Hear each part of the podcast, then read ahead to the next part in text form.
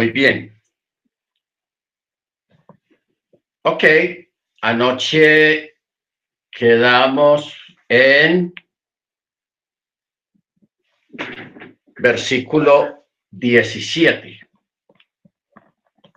Ya Abraham ya ha tenido la guerra con los reyes y ya ha recuperado a Lot, su sobrino, y ya viene de regreso de, como dice el texto, de la matanza. ¿Ok? Porque en el texto hebreo está escrito de esa manera. ¿Ok? Muy bien. Entonces, en el verso 17 dice, el rey de Sedom, o sea, de Sodoma, salió a su encuentro después de que hubo regresado de vencer a Kedorloamer y a los reyes que estaban con él al valle de Chabé, que es el valle del rey. El valle del rey también se le llama una llanura abierta, porque era un, un área que estaba despejada de árboles y de cualquier obstáculo, o sea, era como un llano que no tenía ni árboles ni bosques, por eso se le llama la llanura abierta, o sea, el valle de Chabé. Luego, en el verso 18, empieza a hablar de Malquisedec. Dice, entonces Malquisedec, rey de Salem, sacó pan y vino y él era ministro del el Dios Supremo.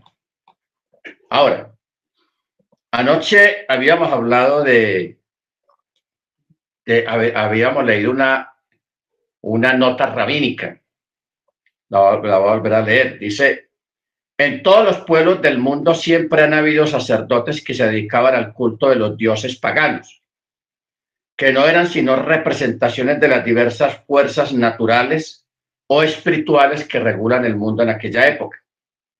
Melquisedec era sacerdote en este mismo sentido, solo que él rendía culto al Elohim Supremo que gobierna todo el universo, y es por esa razón que la Torah lo designa como el ministro de Yahweh, del Elohim Supremo. Al mencionar este nombre, la Torá quiere indicar que Malquisedec rendía culto a la fuerza más poderosa y suprema de todas las demás fuerzas que hay en el mundo, a pesar de no haber mencionado al Eterno por nombre. Malquisedec reconocía la existencia de un Elohim supremo. Muy bien. Entonces dice acá el texto de que Melquisedec salió a, encontrarse con Abraham, con Abraham, y le sacó pan y vino, o sea, lo recibió con un pan y con un vino. Muy bien. En, los, en las bodas hebreas, las bodas israelitas, se acostumbra siempre que cuando la pareja ya viene de regreso de su luna de miel, ¿ok? Entonces, la familia recibe al matrimonio, al nuevo matrimonio, a la nueva pareja, lo reciben antes de que entren a la casa, lo reciben con pan y vino, ¿ok? O sea, prácticamente en la entrada de la casa, en la sede, lo reciben con pan y vino.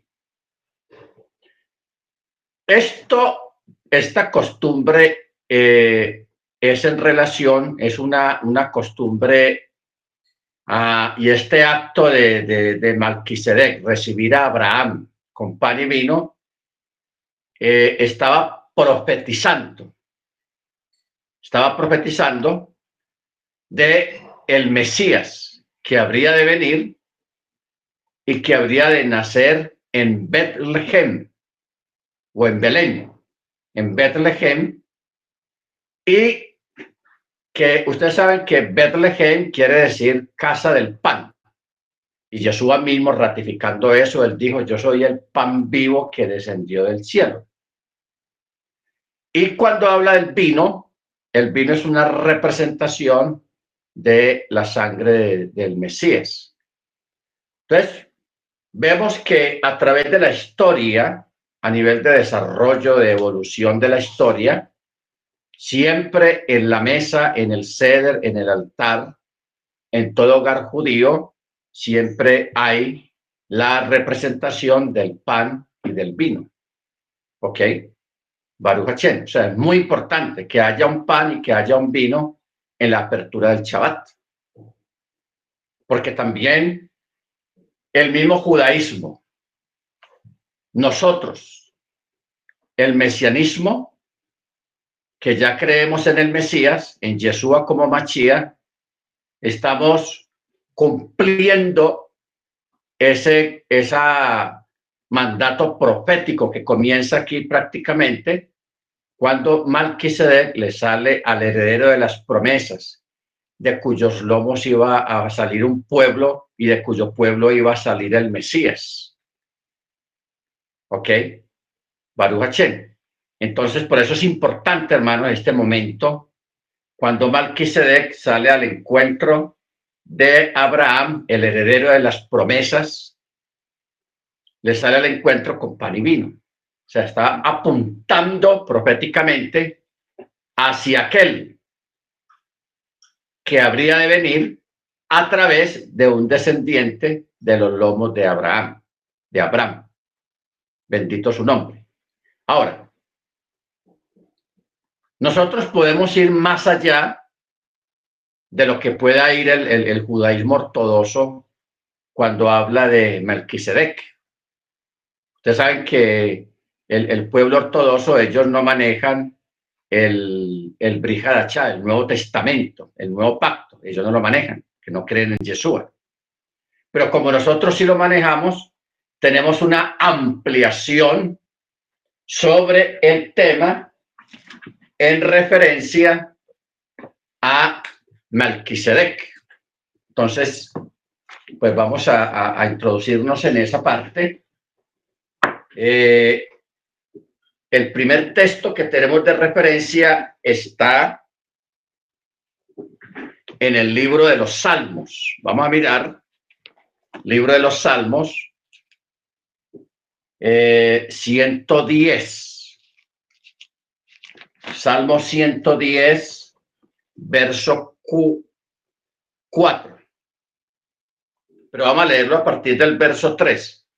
Dice, en el día de tu poder tu pueblo se ofrecerá voluntariamente en la hermosura de la santidad. Desde el vientre de la aurora tienes el rocío de tu juventud. Juró Yahweh y no se retractará cuando dice, tú eres sacerdote para siempre, según el orden de Malquisedec. Para entender este salmo tendríamos que leer eh, este salmo completo. Son apenas siete versículos para entender la parte profética que está cumpliendo acá, porque es la segunda mención que se hace en la escritura después de, de Génesis 14. En el libro de los Salmos se hace referencia de nuevo a Malquisedec.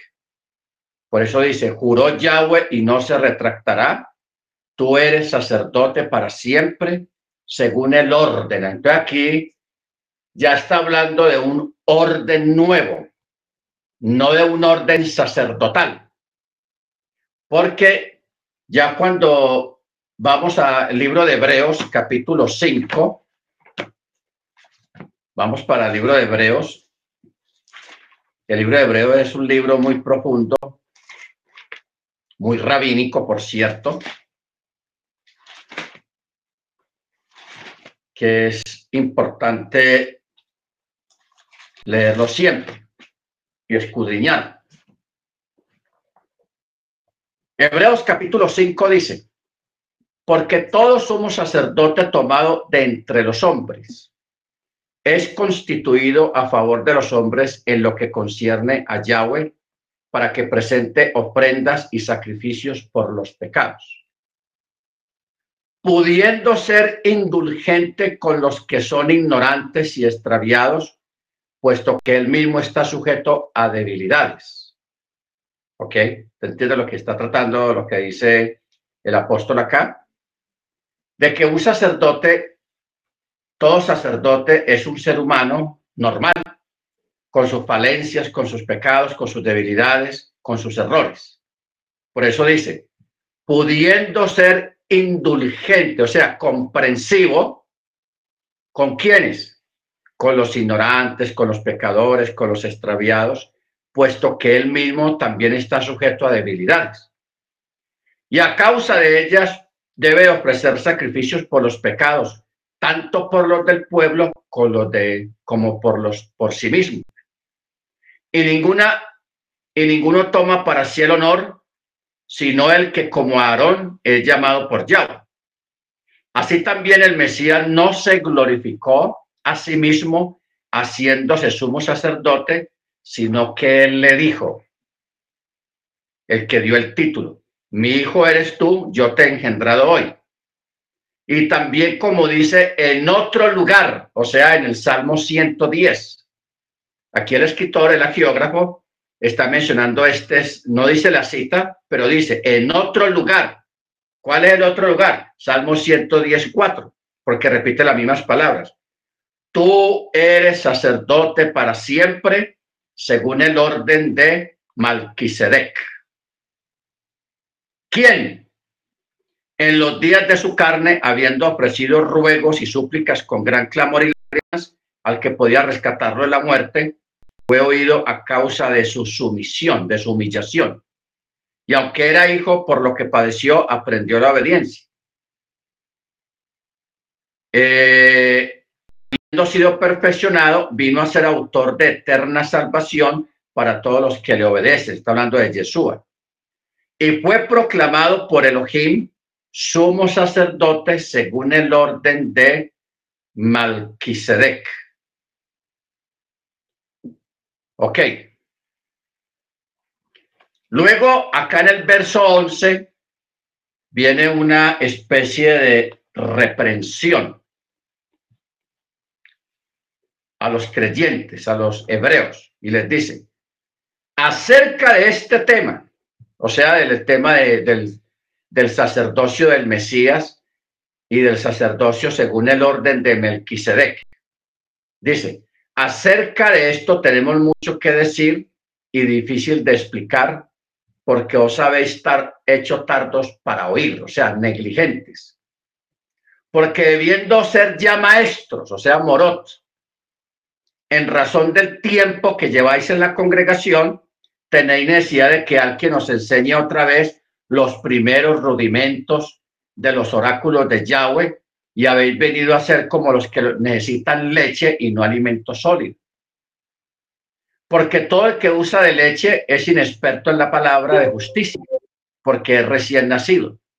Pero el alimento sólido es de los perfectos, de los que por la práctica tienen los sentidos ejercitados en el discernimiento del bien y del mal. Bueno, aquí vamos a entrar en algo muy interesante. Capítulo 6 de Hebreos dice, por tanto, dejando los principios elementales de la palabra del Mesías, avancemos a la perfección, no echando otra vez el fundamento del arrepentimiento de obras muertas y de fe en Yahweh. De la doctrina de la mikveh, o sea, en, la mayoría de las Biblias, Reina Valera dice en la doctrina de los bautismos. Pero en hebreo, cuando uno lee el texto hebreo, lee que dice la mikveh. Entonces dice, primero, aquí tenemos una, dos, tres, cuatro. Cuatro doctrinas. Primera, la doctrina de la mikveh, o sea, los ritos de purificación. Segundo, eh, la imposición de las manos. La doctrina de la imposición de las manos. Tercero, la doctrina de la resurrección de los muertos. Y cuarto, el juicio eterno. Muy bien. Ahora,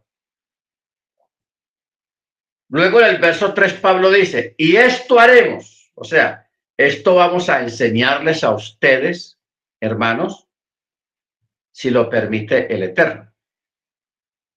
¿Ok? No sabemos si él pudo cumplir este cometido de ir a, las sinagogas de los judíos convertidos ya a, a, Yeshua, a Machaya, al Mesías, si él pudo ir a enseñarle estas cuatro cosas, porque él sabía que ellos estaban eh, un poco tardíos, inexpertos, no habían avanzado nada en, en cuanto al conocimiento de estas cuatro doctrinas fundamentales. Entonces, lo que vamos a hacer ahora es sacar un espacio para tratar sobre estas cuatro doctrinas. De pronto, la del mundo venidero, o sea, el juicio eterno, ya que la última clase que tuvimos fue el día miércoles, que ya está subida ahí en el chat, el capítulo 22 de Apocalipsis, la tuvimos ya el miércoles, acerca del juicio eterno y todas esas cosas. Yo creo que se explicó más o menos bien de qué se trataba el asunto. Pero yo recuerdo hace años la gente se preguntaba, bueno, ¿y cómo así que la doctrina de los bautismos? ¿Por qué menciona la, palabra bautismos en plural? Esto se extrañaba uno cuando uno estaba en la iglesia cristiana, porque la iglesia cristiana, basados en un texto mal interpretado, eh, allá solamente dicen de que una persona se bautiza una vez y ya no tiene necesidad de volverse a bautizar porque ya fue bautizado. Ahora, el único conflicto que había de repetir un bautismo era cuando alguna persona era bautizada en, una iglesia trinitaria, o sea, que era bautizado en el nombre del Padre y del Hijo y del Espíritu Santo. Y si de pronto esa persona conocía mejor la doctrina de la unicidad, entonces ya aplicaba el bautismo de Hechos 238 y todos los bautismos que están registrados en la naciente congregación, que todos los bautismos sabemos que eran realizados en el nombre de la don Yeshua Hamachir, o en la forma como se hacía ya en el nombre de Jesucristo, ¿ok? Para perdón de los pecados y recibiréis el don del Espíritu Santo. Bueno, no vamos a entrar en discusión ahora acerca de, del por qué unos bautizaban en, en el nombre del Padre, del Hijo y del Espíritu Santo, y porque otros en el nombre de Jesucristo o en el nombre de, la don Jesús Hamachía. No vamos a entrar en esa discusión ahora, sino que vamos a, ampliar por qué la escritura aquí habla en el Hebreos capítulo 6, verso 2, acerca de la doctrina de los bautismos. Primero, Ustedes saben que la palabra bautismos es una palabra griega. La palabra correcta es tevilá, rito de purificación o lo que se hace en la mikveh. La mikveh. ¿Qué es la mikveh? La mikveh, hermanos, es una especie de pileta que se fabrica y que había que estar en cada hogar judío que, tuviera el dinero y la forma de construir la migbe. No sé si ustedes recuerdan, hay un texto en Juan que ahí hace mención de una forma indirecta de una migbe pero lo hace en forma indirecta. Porque ¿cuál es el misterio con la MIGB? La MIGB era una especie de tanque con determinadas medidas. O sea, no es un tanque y, y de cualquier medida, no, era un tanque donde tenía que haber entrada de agua y salía de agua instantáneamente. O sea, el agua entraba por un lado y salía por el otro, cuando se llenaba, cuando se rebosaba. O sea que el agua estaba en continuo movimiento. Pero ese estanque, hermanos, tenía que tener determinada medida de capacidad de agua. No era cualquier cantidad de agua que uno quisiera, sino que había una medida especial. ¿Ok? Una medida especial. Ahora, ahí en ese estanque es donde los judíos hacían el rito de purificación o el rito de la, del bautismo, del tevilá. El tevilá. Entonces, por ejemplo,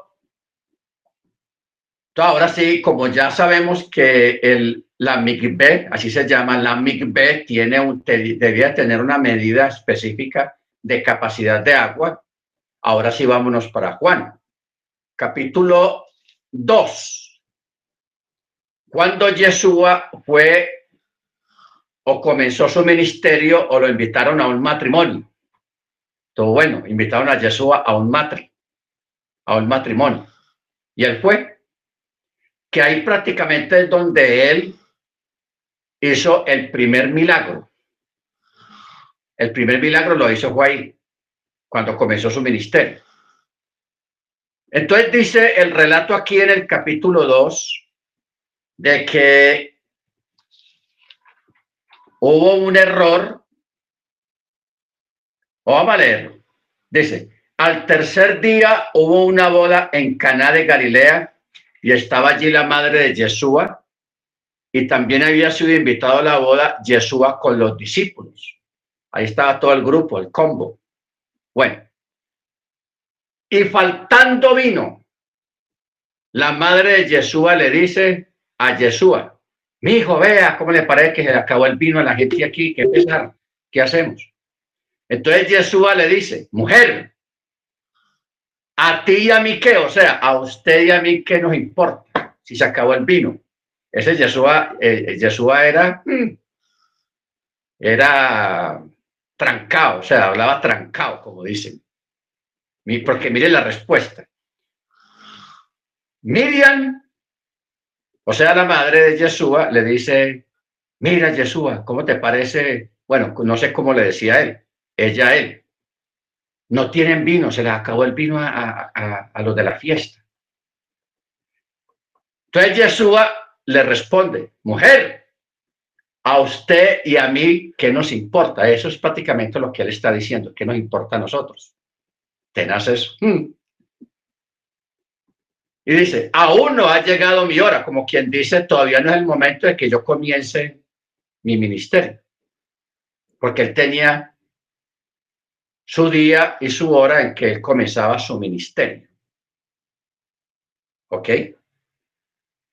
Y, eso es verídico porque Yeshua, él a nivel de sacerdote, sin ser sacerdote, pero de todas maneras, él para cumplir toda expectativa de la Torah, de la ley, él tenía que comenzar su ministerio a los 30 años exactos.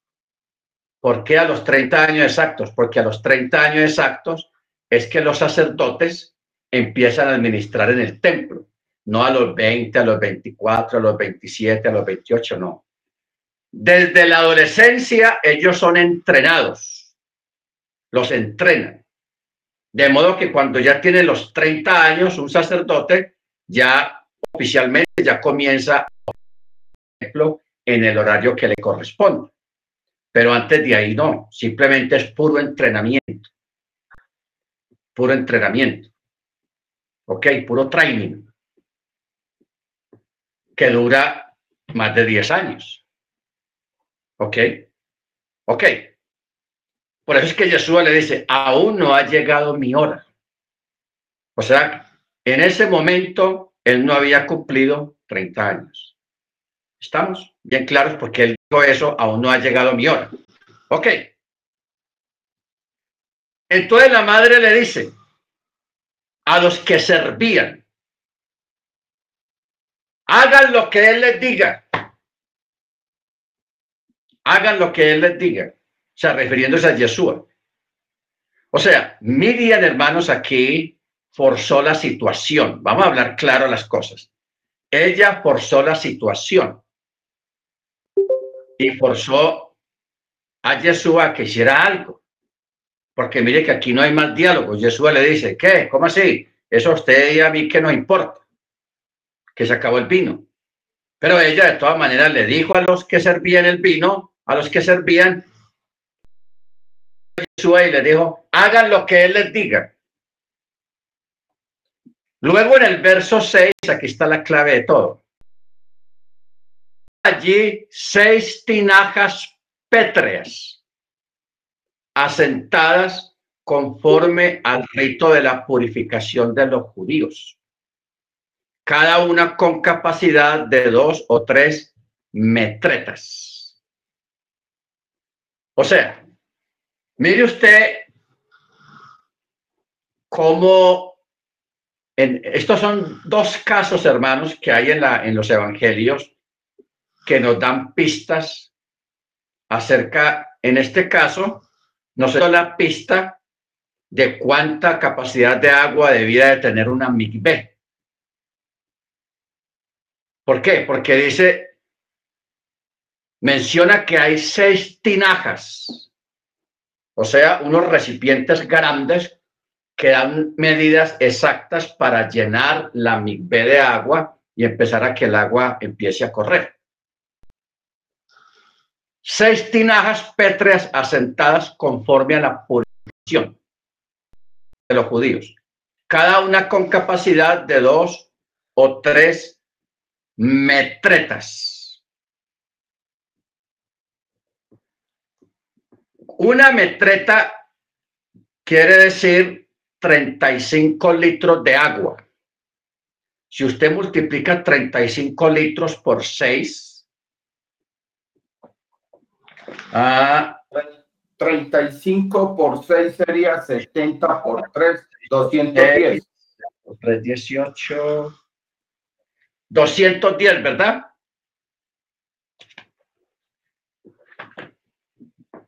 Seis por cinco, treinta. Seis por tres. Sí, señor, 210. 210. O sea, aquí, hermanos, en una, eh, en un texto tan casual, digámoslo así, nos está dando la pista a nosotros en este tiempo de cuánta es la medida de una migbe para hacer el rito de purificación. Ustedes saben, hermanos, que para el comienzo de las fiestas de primavera hay que hacer tevila, todos, todos, hay que hacer tevila. Luego, para las fiestas de otoño, también hay que hacer tevilá, en especial para Yom Kippur. Hay que hacer tevilá. ¿Ok?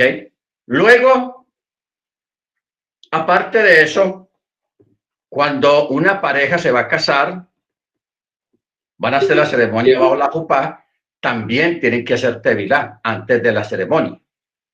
Hacen tevilá. Luego también las mujeres casadas cuando salen de, de su periodo, cuando ya terminan su periodo completamente, ellas antes de volverse a juntar con el esposo, tienen que hacer tevila también. O sea que los que más hacen tevila prácticamente son las damas, las mujeres, especialmente las casadas. Las solteras no están obligadas a, este Tevilá después de salir de su periodo. No tiene necesidad porque no es casada, sino soltera. Entonces, hay algunas personas, sean israelitas o de raíces hebreas, que tienen la costumbre, que no es mala, de que hacen Tevilá el día viernes antes de iniciar el Shabbat. Hacen Tevilá como una forma de honrar al Eterno, haciendo Tevilá para honrar el Shabbat. Esto no es obligatorio. Yo lo estoy mencionando porque hay personas que lo hacen y es respetable y no es malo, es bueno. Todo lo que sea para honrar al Eterno es bienvenido. Amén. Baruch Hashem. Ahora, por ejemplo, en los edificios allá en Estados Unidos donde viven los judíos, que la mayoría son judíos los que viven ahí, en la azotea acostumbran entre todos, recogen dinero y construyen una mikveh. Una mikveh la mandan a hacer. Yo recuerdo allá en Miami unos hermanos de la congregación que vivían en un edificio de estos. No sé cómo lograron comprar un, un apartamento en un edificio de estos donde es de puros judíos. Entonces me contaba el hermano que arriba en la azotea del edificio estaban construyendo una MIG-B y que el, el, encargado de supervisar la MIG-B se las hizo tumbar dos veces. ¿Por qué? Porque no les daba la medida, porque la MIG-B tiene que tener determinadas medidas de capacidad de agua. Si no tenía esa medida, no la aprobaba.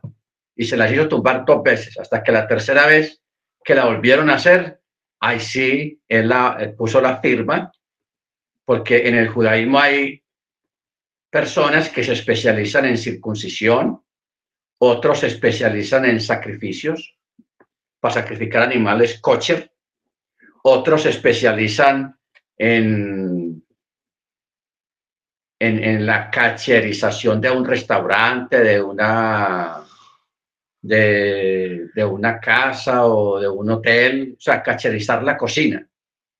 No sé si usted recuerda cuando el, el expresidente Donald Trump, allá en Estados Unidos, él llegó a la Casa Blanca, lo primero que él hizo fue que mandó cacherizar la cocina de la Casa Blanca. Contrató un experto en esto para que cacherizara toda la cocina, la, la convirtiera kosher, porque él es, tiene costumbres judías, su yerno es judío, en fin, etcétera, etcétera.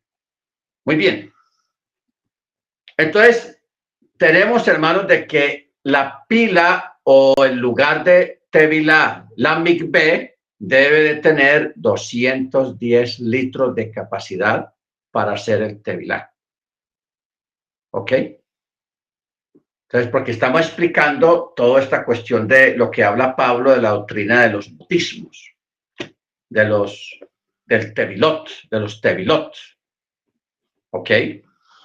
Como estamos mirando acá en Hebreos capítulo 6, verso 2. La doctrina de bautismos, o sea, de Tevilot, del Tevilá, o la doctrina de la purificación. Cuando usted lea en el Brihadachial, el Nuevo Testamento, cuando dice purificados pues, purifíquense, está hablando del Tevilá y hacer Tevilá. ¿Ok? O sea que por ese lado se cae el, al piso la, la, la, doctrina cristiana de que solamente con bautismo basta, no señor.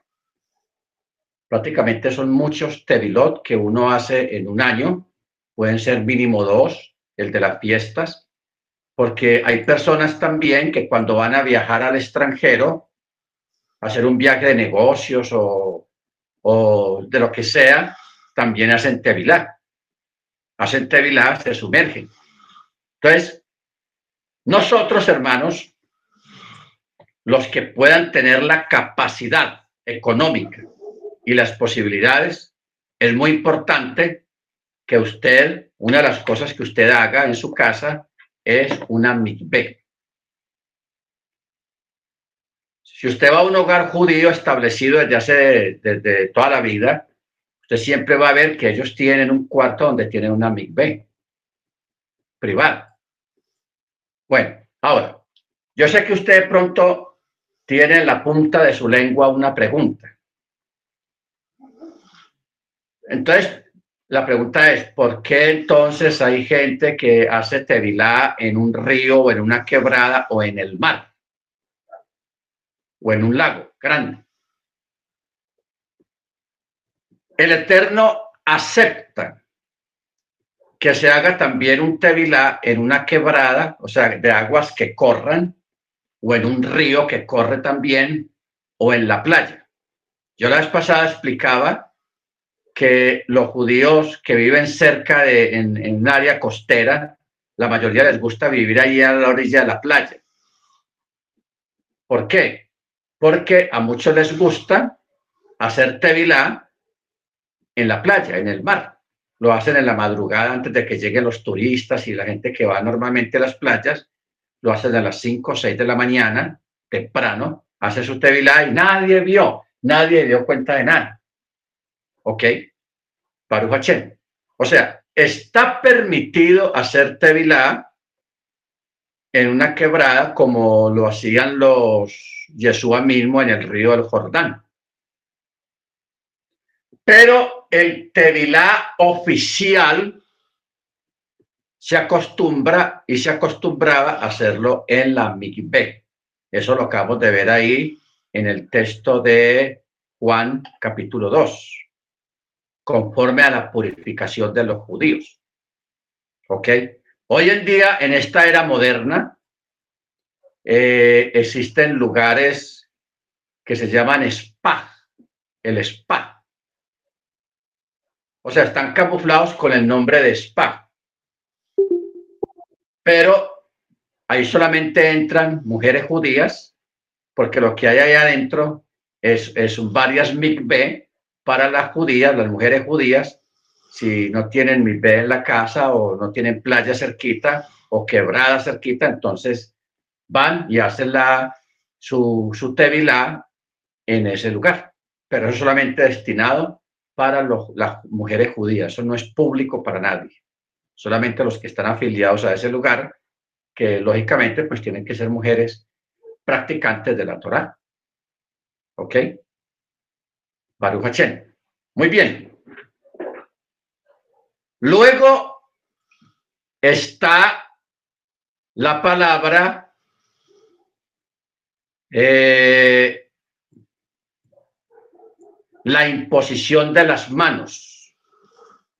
La imposición de las manos. Esta doctrina de la imposición de las manos, de verdad que es una doctrina que hay que prestarle atención. En otra parte, usted ve que Pablo le dice a Timoteo, no imponga las manos con ligereza. O sea, no lo haga a cualquier persona que le diga, ay, ore por mí, ore por mí, y usted, pum, pone la mano de una. No. La imposición de las manos es una ceremonia muy importante que comienza con el sacerdocio en el templo. Cuando un pecador iba al templo con su oveja, con su cordero, con su chivo, con su vaca, con su toro, el animal que le tocara llevar, lo tenía que llevar vivo allá. Entonces, cuando ya le tocaba turno él se paraba al frente del sacerdote con el animal al lado. Entonces, el sacerdote, ¿qué hacía? Le decía a la persona que pusiera las manos sobre la cabeza del animal. Y el sacerdote ponía las manos sobre la persona que las tenía sobre la cabeza del animal y hacía la oración de la transmisión de la culpa. O sea, ese acto de imponer las manos sobre el animal, la persona le está transmitiendo la culpa, su culpa al animal. Porque el animal va a ser el que va a morir en sustitución del pecador. ¿Ok? Entonces, por eso la persona ponía las manos, el sacerdote, al poner las manos sobre las manos de él, entonces ya hacía la oración de transmisión, transmitir la culpa al animal. Y luego el sacerdote colocaba la mano sobre la cabeza del pecador y lo, lo liberaba de toda culpa, o sea, lo declaraba libre de toda culpa. Entonces el animal ya lo entraba ya más adentro, donde lo esperaba otro sacerdote y degollaba el animal, o sea, comenzaba el acto del sacrificio del animal en sustitución del pecador. ¿Ok? Entonces, mire usted lo importante que es, o lo delicado que es conocer, saber en qué consiste la imposición de las manos. La imposición de las manos se hace es para transmitir, para remitir, sea, remitir los pecados, pasarlos de un lado a otro, o de una persona a otra persona, o de una persona a un animal. Pero también la imposición de las manos se utilizaba cuando se le estaba transmitiendo el mando o la autoridad. Por ejemplo, cuando se iba a elegir un rey, el rey se inclina las manos sobre el que iba el futuro rey invocaba el nombre del Eterno y así eh, transmitía la autoridad y el poder al rey o a esa persona como rey. También se hacía para transmitir el mando, por ejemplo, cuando Elías dejó el manto y se lo dejó a Eliseo, se lo dejó a Eliseo. Eso es una transmisión de manto, porque también eh, eh, en, algunos lugares se les llama transmisión de manto. O sea, le pasó el manto, le pasa el manto. ¿Ok? Entonces, pero también cuando una persona está enferma, para poder poner las manos sobre un enfermo, ¿qué es lo que está haciendo el que pone las manos, el anciano o el moré, cuando pone las manos sobre la persona? Está remitiendo la enfermedad y la está expulsando fuera, o sea, la está transmitiendo, la está llevando por la fe al madero, donde murió Yeshua. Aunque Yeshua ya no está en el madero, pero lo está llevando a ese momento cuando Yeshua llevó nuestras enfermedades, llevó nuestros dolores, etcétera, etcétera. ¿Ok? Ahora, ¿qué pasa cuando una persona no está capacitada para imponer las manos sobre una persona? que si pone las manos, el problema, la enfermedad o la situación que pueda tener la persona a quien le están imponiendo las manos, esa situación se le va a pasar a la persona que está poniendo la mano encima. Mal hecho, que lo está haciendo mal. Esa es la recomendación de Pablo. No imponga las manos con ligereza. ¿Estamos de acuerdo? Baruch Entonces, ya, ya, entendemos más o menos lo que significa eh, la doctrina de los bautismos del Tevilot, la imposición de las manos y la doctrina de la resurrección de los muertos. La resurrección de los muertos. Ya aquí creo que hemos tenido dos clases explicando más o menos todo lo concerniente a la resurrección, que no lo vamos a tratar ahora, con lo de Melquisedec. Ah, la resurrección es un tema muy profundo, muy interesante también, porque uno piensa cómo va a ser el Eterno para resucitar gente que ya hace cuatro mil o cinco mil años murió. ¿Dónde están los restos de esa persona para el Eterno juntarlos de nuevo? ¿Cómo lo va a hacer? ¿Cómo va a juntar el polvo con el polvo? Etcétera, etcétera. Eso más o menos, ese tema más o menos está explicado en Primera de Corintios capítulo 15. Este es uno de los capítulos más largos que hay en el Nuevo Testamento. Tiene 58 versículos. Corintios, primera de Corintios 15. Pero ahí en ese capítulo habla de una forma profusa y abundante acerca del tema de la resurrección, de la muerte y todo lo concerniente a la resurrección y a los muertos. ¿Ok? Ya nosotros sabemos que, la, que el Eterno va a operar la resurrección a través de un, de un vapor pero eso tiene otro nombre, de un vapor que él incluso lo tiene allá en uno de los cielos. Creo que está en el séptimo cielo. Allí está el rocío,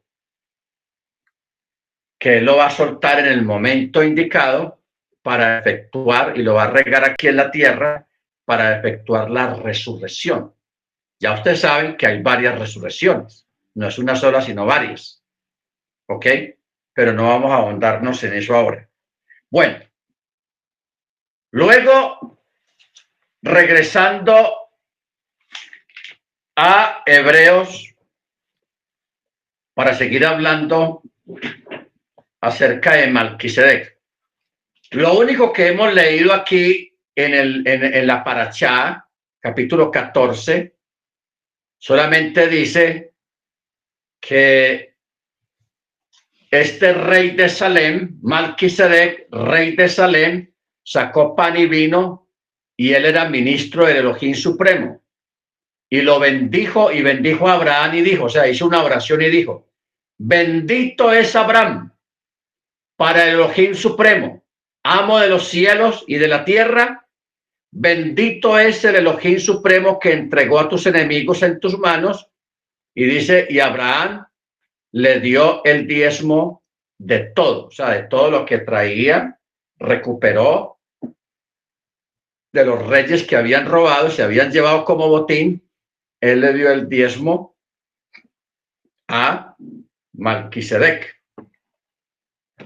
Bueno, luego Pablo, en el capítulo 7 del libro de Hebreos, habla de una forma abundante acerca de Malquisedec y dice, porque este Melquisedec, rey de Salem, sacerdote del Elohim Altísimo, quien salió al encuentro de Abraham cuando regresaba de la derrota de los reyes y lo bendijo, al cual Abraham el diezmo de todas las cosas y dice, primero se interpreta o se le llama rey de justicia y luego rey de Salem, es decir, rey de paz. Shalom.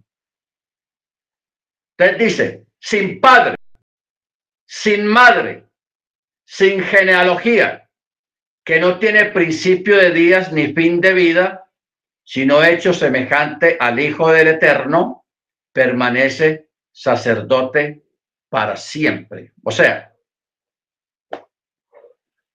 cuando uno lee, por ejemplo, aquí la Torá, el Jumás, usted sabe que el Jumás solamente contiene los cinco libros de la Torá y los comentarios que hay acá o interpretaciones que hay acá acerca de cada texto eh, fue hecho o fue es hecho por sabios por rabinos que no creen en Yeshua. No creen en Yeshua. Ahora, el, el judaísmo, en este caso de, de Abraham, Abraham y Malquisedec están divididos, tienen una división. ¿Cuál es la división? De que algunos entienden que fue Melquisedec el que le dio los diezmos a Abraham porque el texto es muy ambiguo, no es muy claro, aparentemente no es muy claro. Mire cómo dice. Y bendijo, es el Elohim supremo que entregó a tus enemigos en tus manos y le dio el diezmo de todo. Aparentemente la lectura da, porque el que está hablando acá es Melquisedec y dice, y bendito es el Elohim supremo que entregó a tus enemigos, o sea, hablándole a Abraham, Abraham, en tus manos, y ahí mismo el texto sigue diciendo, y le dio el diezmo de todo. Aparentemente está, se ve como si fuera Melquisedec el que le está dando los diezmos a Abraham. Pero ¿quién es el que viene con botín? ¿Quién es el que viene con cosas, con objetos, con ganancia? Es Abraham. Ahora, el judaísmo ortodoxo se puede quedar peleando el asunto, decidiendo quién le dio los diezmos a quién. Pero nosotros tenemos la respuesta, porque la respuesta la tenemos en el Nuevo Pacto, en el Nuevo Testamento, en el Bricadachá, donde el escritor a los hebreos nos aclara y nos dice claramente, dice en capítulo 7, verso 2, y dice, al cual Abraham dio el diezmo de todas las cosas. O sea que aquí nos damos cuenta por revelación de, del Rúa sobre el apóstol está explicando el libro de Hebreos y, está, y él está diciendo, Abraham fue el que le dio los diezmos a Melquisedec. ¿Ok? Claro. Luego en el verso 3 empiezan los misterios. Porque Melquisedec no se sabía si tenía padre o madre. O sea, no se le conoció ni la mamá ni el papá.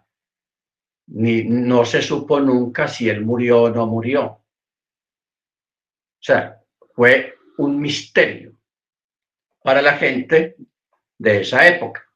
¿Ok?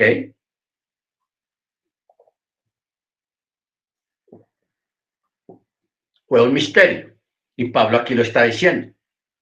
Sin padre, sin madre, sin genealogía, que no tiene principio de día, o sea, no se supo cuándo nació, ni dónde nació.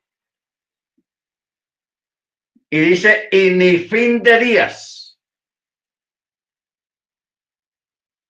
Ni fin de día, ni fin de vida, sino que fue hecho semejante al Hijo del Eterno, permanece como sacerdote para siempre. ¿Ok? O sea, esto es raro porque usted ve que la escritura y en el judaísmo siempre se maneja eso de quién era hijo de quién y de qué tribu, de qué lugar, dónde nació. Esos detalles siempre están en las escrituras. Más sin embargo, esta es la única persona de la que hace mención la escritura de que no se le conoció ni el papá, ni la mamá, ni de dónde venía, ni dónde nació, ni, ni de qué murió, ni cuándo murió, nada. Nada. Ahora, cuando uno lee los escritos rabídicos de los estudiosos judíos que no creen en Yeshua, que no leen el Brihadachá, eh, algunos dicen, tratando pues de, decir algo, por ejemplo, eh, hay un sector del judaísmo que cree que Malquisedec era hijo de Chem. O sea, uno de los hijos de, de Noah. Acuérdense que Noah tuvo tres hijos, Chem, Cam y Jafet. Entonces, algunos judíos piensan que, dice, según un midras agádico, Malquisedec era Chem o hijo de Chem, hijo de Noah. ¿Ok? Hijo de Noah. Ahora, mira el comentario que ellos hacen. De los tres hijos de Noah, Chem había sido escogido para desempeñar el cargo de Cohen. Y esto prueba que Malquisedec era el mismo Chem o el hijo de Chem, ya que aquí se declara que él era sacerdote del Elohim Altísimo. La Torá alude al hecho de que Chem había sido escogido para desempeñar el sacerdocio al mencionar a Chem antes que a Jefet o Jafet, a pesar de que Jefet era el primogénito. En el versículo 10.1, según el Talmud, Sanedrín 69, la Torá lo mencionó primero en razón de su mayor sabiduría y excelencia moral. Shem vivió muchos años, 600 años, y llegó a vivir hasta la época de Jacob, como lo declara una, un escrito en Baba Batra. Bueno, estos son comentarios rabínicos de personas que no conocen el Brihadachá. Pero como nosotros tenemos el Brihadachá, tenemos por gracia del Eterno. Miren ustedes lo que vamos a escuchar. Tenemos por gracia del Eterno el privilegio de entender las, la Torah porque tenemos la interpretación mesiánica. O sea, la interpretación que Yeshua dio de la Torah y la interpretación que los apóstoles, los chalías, amparados y guiados por el Ruach HaKodesh, también dieron lo que ellos dieron o dijeron sobre la interpretación de la Torah en algunos tópicos. ¿Qué es lo que estamos descubriendo acá? De que nosotros al judaísmo en este aspecto le tenemos una ventaja, al judaísmo ortodoxo. Porque ellos interpretaron algunas cosas de acuerdo a su conocimiento y las interpretan todavía. Pero nosotros que tenemos el Brihadachá, que es el complemento del antiguo pacto, el esclarecimiento del antiguo pacto, tenemos más claridad acerca de muchas cosas con la ayuda de lo que está escrito en el Brihadachá. Palabras de Yeshua, palabras de los chalías, de Pablo, en sus cartas apostólicas. ¿Ok? Entonces, eh, en parte por eso, hermanos, es que yo les recomiendo mucho, porque yo sé que hay muchos hermanos creyentes en Yeshua que les gusta mucho ir a enseñanzas de rabinos ortodoxos que no creen en Yeshua. ¿Ok? Yo no les digo que no los escuchen, no. Yo no les digo eso, lo pueden escuchar. No hay ningún problema porque de todas maneras es la Torah. Pero cuando vamos a hablar de la interpretación de la Torah, nosotros sí, hermanos, por gracia del Eterno, por privilegio, por bendición, tenemos una mayor comprensión de la Torah a través del Brihadachá, a través del Nuevo Testamento, a través de la interpretación que el mismo Yeshua dio de la Torah a través de la interpretación que Rab Shaul, que Pedro, Jacob, Johanán, ellos hicieron y la luz que arrojaron acerca de la interpretación de la Torah. ¿No entendemos? Porque si usted va a basar su vida, su creencia, su fe, en lo que diga un rabino judío pero que no cree en Yeshua, usted está mal. Está mal. Eso ya es retroceder hacia atrás y quedarse con la mitad del conocimiento nomás. La otra mitad está en el Brihadachá. Mire usted la aclaración que Pablo está haciendo acá, porque usted puede comparar. Si usted tiene una Torah, un Jumaz en su mano, usted puede leer los comentarios que los rabinos, los agiógrafos de, los comentaristas de la Torá, que no creen en Yeshua y que sacaron este documento llamado la Torá, eh, usted puede leer los comentarios. Ellos están en algunas cosas muy atrás. Muy atrás. Mire usted, casi todo este capítulo 7, hermanos, Pablo o el escritor a los hebreos está hablando de Malquisedec. En cambio, el judaísmo ortodoxo solamente tiene dos menciones de Malquisedec, que está en Génesis 14 y el Salmo 114. Dos versículos nomás. ¿Cuántos tenemos nosotros? Nosotros tenemos en el Brihadachá tenemos el 1, 2, 3, Ah, aquí en el capítulo 7 habla mucho de él. Hay como unos seis versículos, aparte de los que están en, en el capítulo 5, en el capítulo 6 también, que habla de Melquisedec, o sea, son muchos textos incluyendo los dos que conocemos ya de, Génesis 14 y Salmo 110. Sí, sí nos estamos entendiendo, hermanos, porque yo sé, hay muchos hermanos, porque a veces hay hermanos que me hacen preguntas y yo me doy cuenta que esas preguntas vienen de alguien que está escuchando a, a un judío ortodoxo, a un rabino ortodoxo que no cree en Yeshua.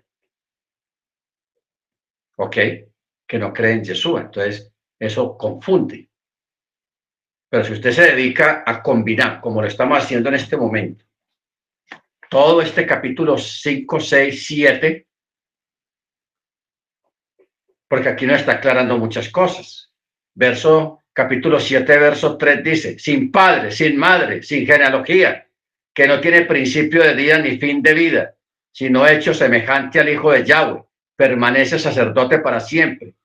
Considerad, pues, cuán grande era este, hablando de Melquisedec, a quien Abraham el patriarca dio el diezmo de lo mejor del botín. Y en verdad los hijos de Leví que han recibido el sacerdocio tienen mandamiento de exigir diezmos al pueblo, diezmos al pueblo según la Torá, es decir, de sus hermanos, aunque ellos también sean descendientes de Abraham. Pero el que no descendía de ellos, según el orden del sacerdocio, recibió diezmos de Abraham y bendijo al que tenía las promesas. Y fuera de toda controversia, el menor es bendecido por el mayor. Y aquí ciertamente recibe los diezmos hombres mortales, pero allí uno de quien se da testimonio de que vive. Y por decirlo así, por medio de Abraham, diezmó también Leví, quien recibe los diezmos. ¿Entendemos eso? Por decirlo así, por medio de Abraham, diezmó también Leví. ¿Por qué dice diezmó también Leví? Porque los lomos de Abraham también salieron los levitas. ¿Ok? Dice, quien recibe los diezmos. Porque aún estaban los lomos de su padre cuando Malquisedec salió a su encuentro. Por tanto, si en verdad la perfección era por medio del sacerdocio levítico, porque bajo él recibió el pueblo la Torá, ¿qué necesidad había de que se levantara otro sacerdote según el orden de Malquisedec y que no fuera llamado según el orden de Aarón? Porque cambiado el sacerdocio, necesita también o ocurre necesariamente también un cambio de ley, de norma, de normativa. Porque aquel acerca del cual se dicen estas cosas es de otra tribu, de la cual nadie sirvió al altar. Porque es evidente que nuestro Adón Yeshua surgió de la tribu de Yehudá, una tribu sobre la cual nada habló Moisés acerca de sacerdotes. Y es aún más evidente si a semejanza de Melquisedec se levanta otro sacerdote, el cual ha sido constituido no según la ley de los mandamientos, del mandamiento carnal, sino según el poder de una vida inmortal. Pues sea testimonio, tú eres sacerdote para siempre, según el orden de Malquisedec. Y por otra parte, la abrogación del mandamiento anterior a causa de su debilidad e ineficacia. Porque esta parte en nada perfeccionó, sino que fue una introducción a una mejor esperanza por la cual nos acercamos allá. Bueno, ¿qué es lo que, qué es lo que está explicando aquí el escritor a los hebreos? Usted recuerda cuando vino Aarón. Aarón fue el primer sacerdote y el primer sumo sacerdote elegido por el mismo eterno. ¿Ok? Entonces, todos los descendientes de, la, de Aarón eran los levitas, los coarim, todos los descendientes. O sea, el sacerdocio no era, en aquella época no era de que, ay, yo quiero ser sacerdote, entonces voy a hacer el curso de sacerdocio. No, tenía que ser descendiente directo de la misma genealogía, de la misma familia de Aarón. ¿Estamos? Este sacerdocio carnal o humano, el Eterno lo introdujo para preparar el otro sacerdocio inmortal. ¿Ok? El sacerdocio inmortal que viene de parte de Yeshua. Por eso a Yeshua nunca se le dice sumo sacerdote según el orden de Aarón, No. Primero, Yeshua no nació, no era descendiente de Aarón. Yeshua nació en la tribu de Yehudá. Y la tribu de Yehudá no tuvo nada que ver ni era de sacerdotes. Entonces, por eso es que Pablo dice, Yeshua. Y por eso Malquisedec, quien también fue llamado sacerdote del Elohim Altísimo, sin ser hijo de Aarón, entonces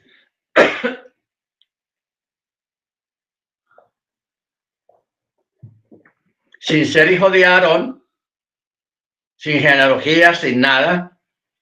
Entonces, así como Malquisedec apareció en el escenario de la tierra, en el escenario de la historia bíblica, asimismo Yeshua obtiene este mismo tipo de sacerdocio según el orden de Melquisedec. ¿Ok? Según el orden de Melquisedec, no según el orden de Aarón.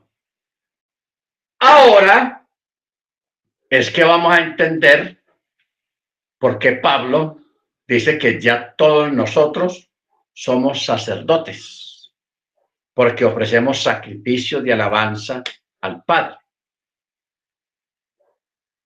Ya nuestro sacerdocio no es según el, el orden de Aarón, porque no somos descendientes de Aarón. Ya el sacerdocio nuestro es según el orden del Mesías, según el orden mesiánico, el orden del Mesías. O sea, el sacerdocio según el orden de Aarón iba a perecer. Iba a perecer, porque eso es lo que está diciendo aquí el apóstol iba a perecer. Era carnal, era mortal. Y por eso habla aquí de un cambio, de un cambio. Dice, eh,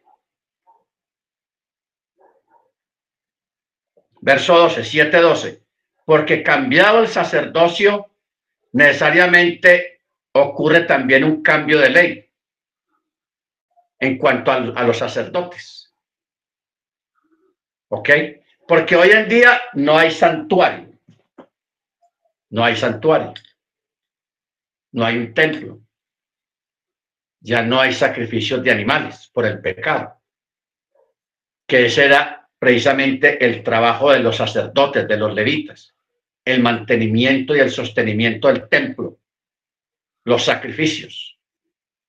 Pero como ahora nosotros no necesitamos sacrificios de animales para espiar nuestras faltas y nuestros pecados, porque ya nuestras faltas y nuestros pecados fueron espiados en el madero por la mejor ofrenda, por el mejor cordero, un cordero inmutable, un cordero eterno que murió y resucitó para darnos también a nosotros y abrirnos también a nosotros la puerta de la resurrección. Por eso a él se le llama las primicias de la resurrección, hablando de Yeshua.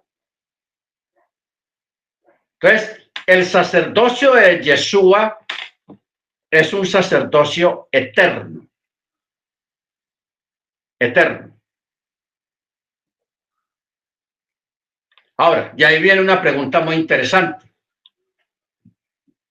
Si nosotros somos sacerdotes, porque ofrecemos al eterno sacrificio de alabanza. Nosotros no somos sumos sacerdotes, somos sacerdotes nomás. Ojo con eso. No vamos a inventar aquí sumos sacerdotes ahora. La pregunta es si en el templo que se va a levantar en el futuro, en el reino, ¿quiénes son los que van a oficiar en ese templo? descendientes de Aarón? No. Ya van a ser personas seleccionadas directamente por Yeshua, por el Mesías, para que cumplan su función en ese templo celestial. ¿Ok? O sea, ya el sacerdocio el sacerdocio según el orden de Aarón ya cumplió su función. Ahora hemos entrado en otro, estamos en preparativos para otro sacerdocio eterno, sempiterno, según el orden de Yeshua o según el orden de Malquisedec. ¿Estamos? Es bueno tener eso claro. No vaya usted a, a pensar que cuando estemos en el reino, allá vamos a conocer a los hijos de Aarón, qué bueno. No. Ya vamos a entrar bajo otro sistema, por eso aquí el apóstol está hablando de eso, bajo otra nueva norma en cuanto al sacerdocio. ¿Estamos hermanos? Baruch Entonces hay personas que dicen que tal vez a Melquisedec era el mismo Yeshua, que estaba inaugurando desde ese tiempo, imagínense, no había aparecido la descendencia de Aarón,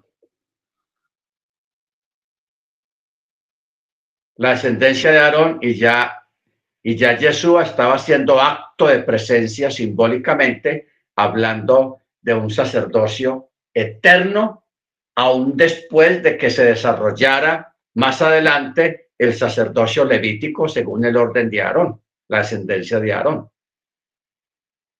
Porque desde Génesis, hermanos, hay muchos eventos, muchos eventos simbólicos que apuntaban era al futuro ni siquiera para este tiempo nuestro, sino más hacia allá el futuro. Increíble. Eventos, palabras que se dijeron, cosas que se hicieron que estaban apuntando al futuro. Entonces, bueno, aprender a distinguir en las escrituras cuáles eventos fueron. ¿Ok? Baruch Hachem. Muy bien. Entonces vamos a seguir. Regresemos a, Génesis 14, verso 19. Y lo bendijo y dijo, bendito es Abraham para Elohim Supremo, amo de los cielos y de la tierra, y bendito es el Elohim Supremo que entregó a tus enemigos en tus manos y le dio el diezmo de todo. Y el rey de Sedón dijo a Abraham, dame las personas, toma para ti los bienes, o sea, deme la gente y quédese con el botín. Pero Abraham dijo al rey de Sedón, elevo mi mano al Eterno, el Elohim Supremo, amo de los cielos y de la tierra, que ni de un hilo hasta una correa de calzado tomaré de todo lo que es tuyo, para que no digas, ah, yo enriquecí a Abraham, lejos tal cosa de mí, excepto lo que comieron los jóvenes y la parte de los varones que fueron conmigo o sea, Aner, Escol, Mamre, y ellos tomaron su parte. O sea, como una especie de salario de soldados. Capítulo 15. Después de estos sucesos, la palabra del Eterno vino a Abraham en visión, diciendo, no temas, Abraham, yo soy tu escudo, tu recompensa es muy grande. Y Abraham dijo, mi Señor el Eterno, ¿qué me dará siendo que ando sin hijos y el mayordomo de mi casa es Eliezer, el Damesec? Y Abraham dijo, mira, tú no me has dado descendencia y aquí que uno que creció en mi casa me va a heredar. Y de súbito la palabra del Eterno vino a él diciendo, no te heredará este. O sea, hablando de, de, de Eliezer, el damaseño o sea, de Damasco, lo que hoy en día es Siria.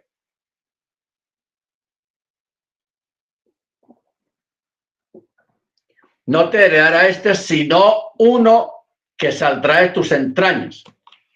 Él te heredará y lo sacó afuera y dijo, observa ahora los cielos y cuenta las estrellas si puedes contarlas.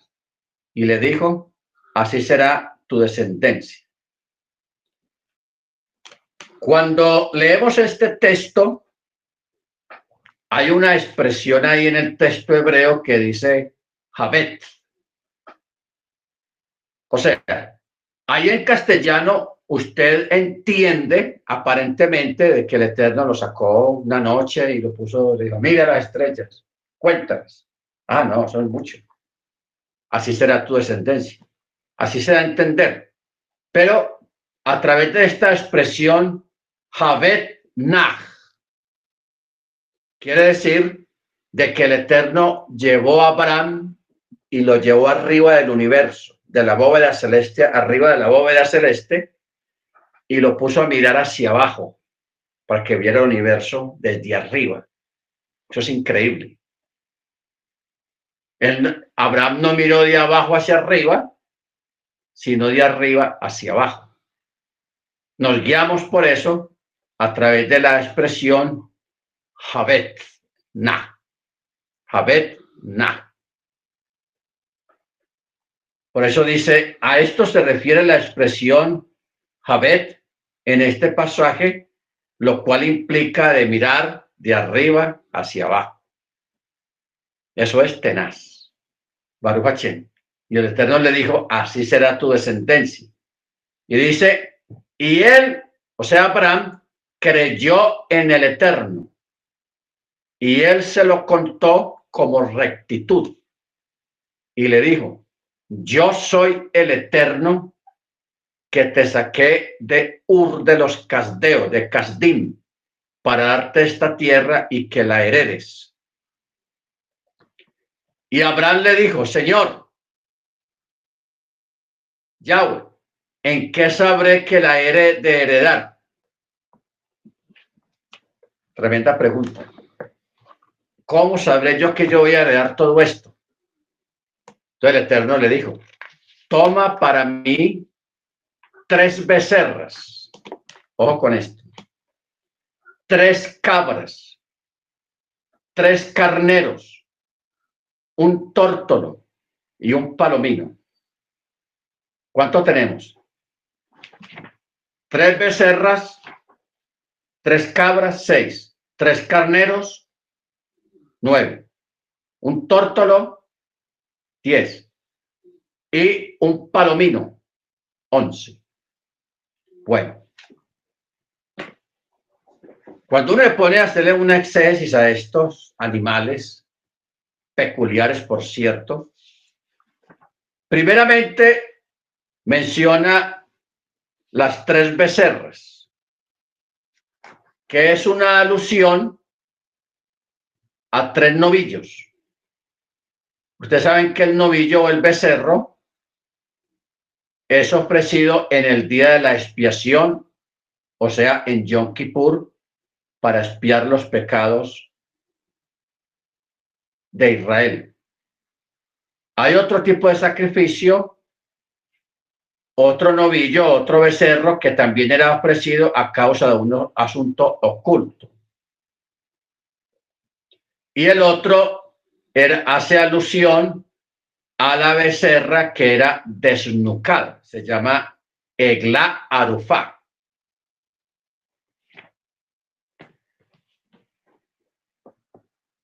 ¿Usted se acuerda la parábola del hijo pródigo? ¿Te recuerda la palabrita que dijo el, el padre?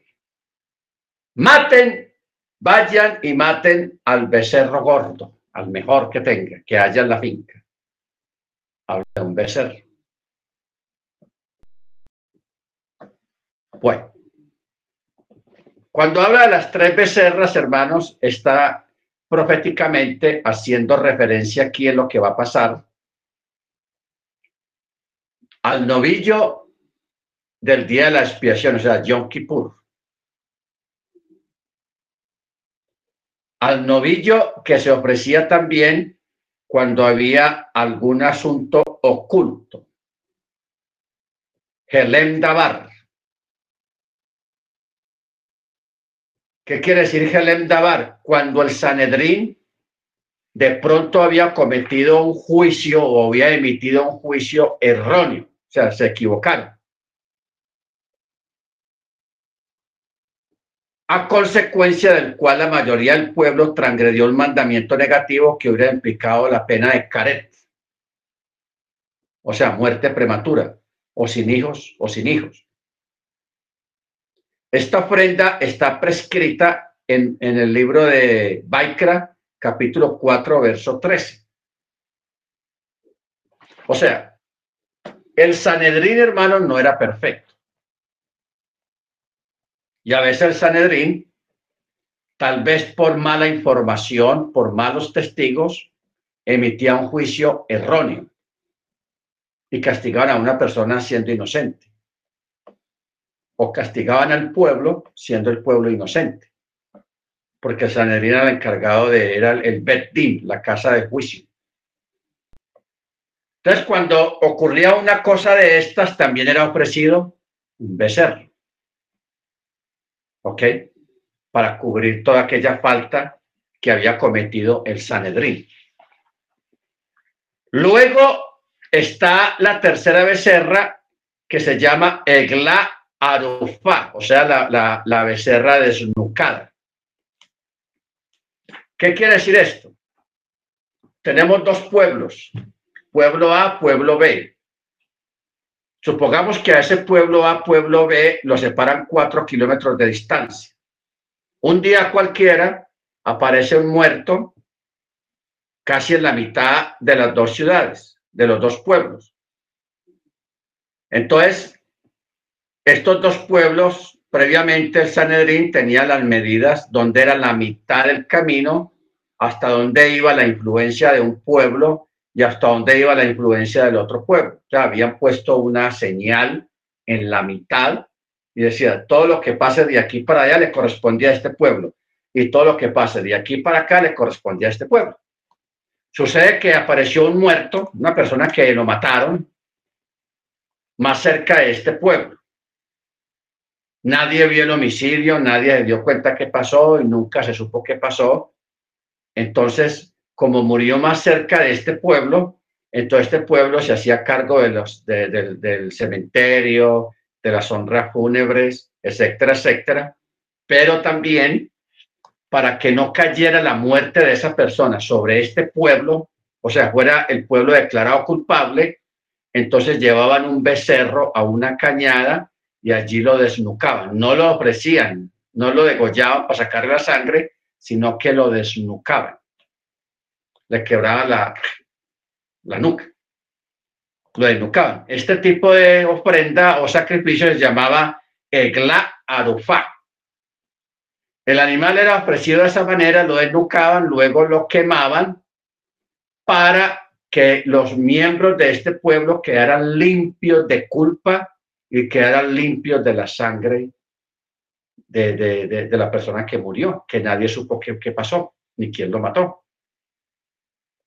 La, culpabilidad recaía sobre ese pueblo, pero para que ese pueblo quedara limpio de ese homicidio, tenía que ofrecer el egla arufá, o sea, la desnucada. ¿Ok? Baruch Bueno, mire usted el Eterno como es de tenaz, porque mandó a Abraham, porque Abraham le preguntó. Todo está basado en una pregunta. ¿en qué sabré que he de heredar todo esto que usted me está mostrando? Entonces el Eterno le dijo, toma para mí tres becerras, ya acabamos de explicar, tres cabras, tres carneros, un tórtolo y un palomino. Las cabras. Las tres cabras en alusión al macho cabrío cuyo servicio era realizado en el interior del templo. Usted se acuerda de, para Yahweh y para Azazel. ¿Recuerdan? Para el interior. Y a los machos cabríos de las ofrendas adicionales de las festividades. O sea, las tres cabras que el Eterno le está pidiendo acá son en referencia a los dos animales, el que era para el Eterno y otro era para Azazel, el que se llevaba al desierto, y luego al otro una cabra eh, que se ofrecía o que se ofrecía en las fiestas. Siempre se sacrificaba también, entre otros sacrificios, una cabra. ¿Ok? Bueno. Luego menciona los tres carneros.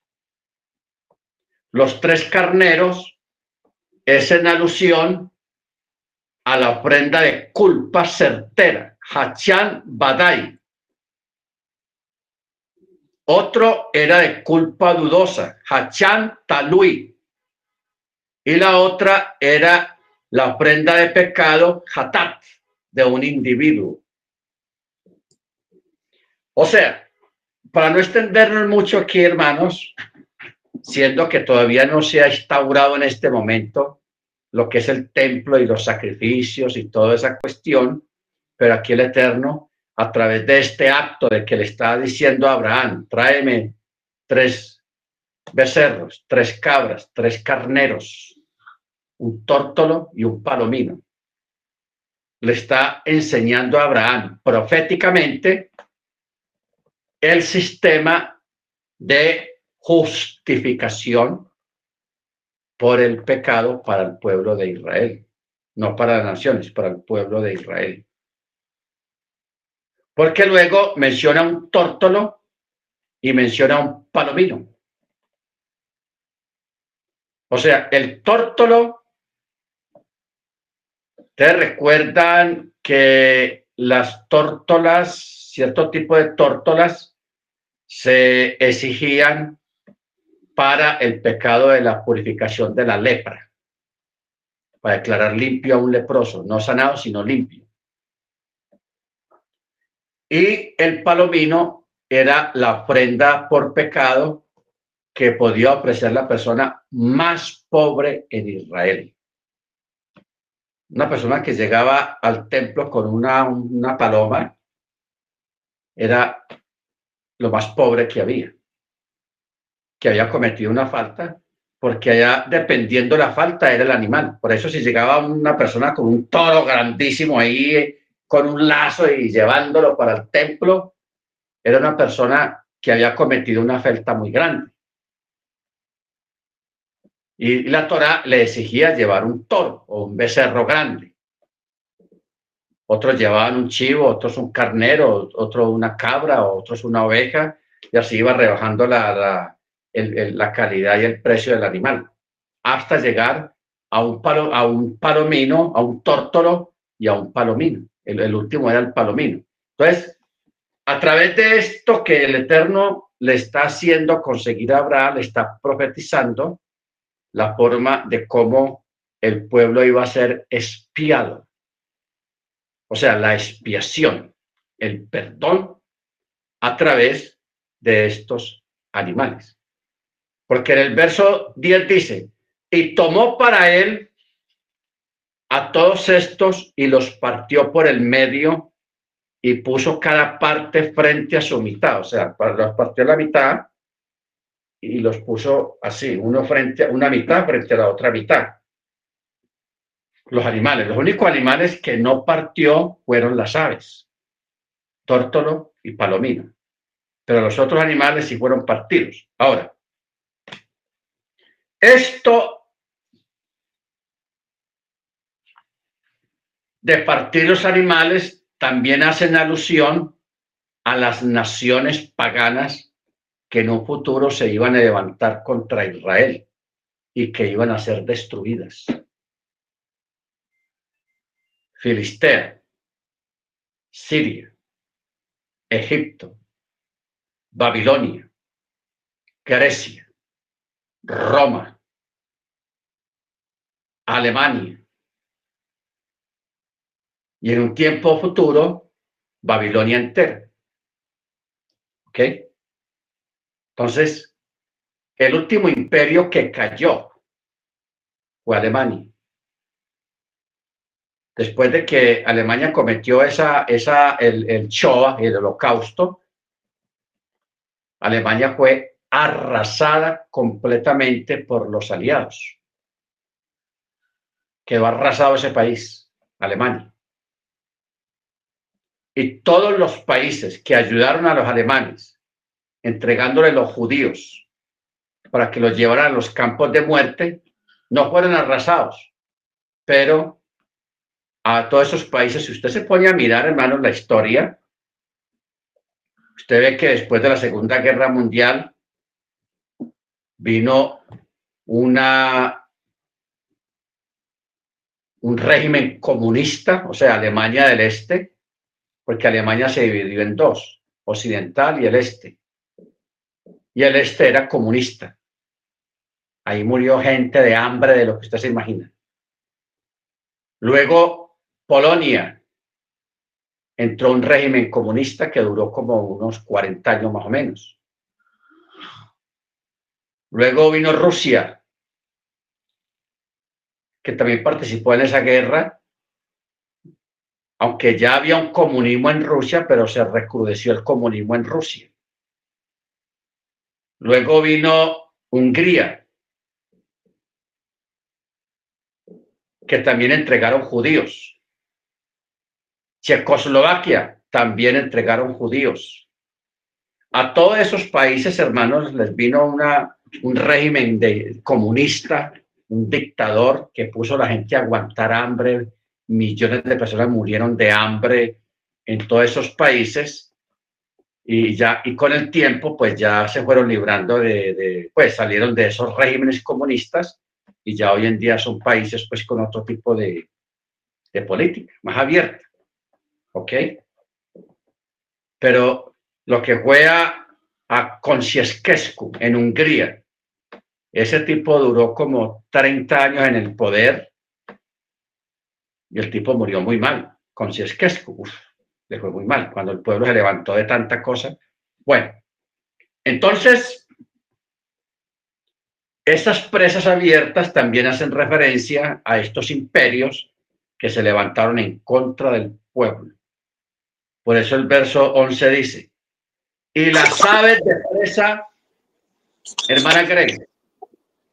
Yo no lo quiero interrumpir, pastor, solamente quiero decirle, por ejemplo, aquí en la, en la Biblia, que no es la textual ni nada de eso, en todas las Biblias de la Reina Valera, dice que, y le dijo, ah, ¿en qué conoceré que la he de heredar? Y le dijo, tráeme una becerra de tres años. Aquí no hace, no dice que tres becerras, sino que una becerra de tres años, una cabra de tres años y un carnero de tres años.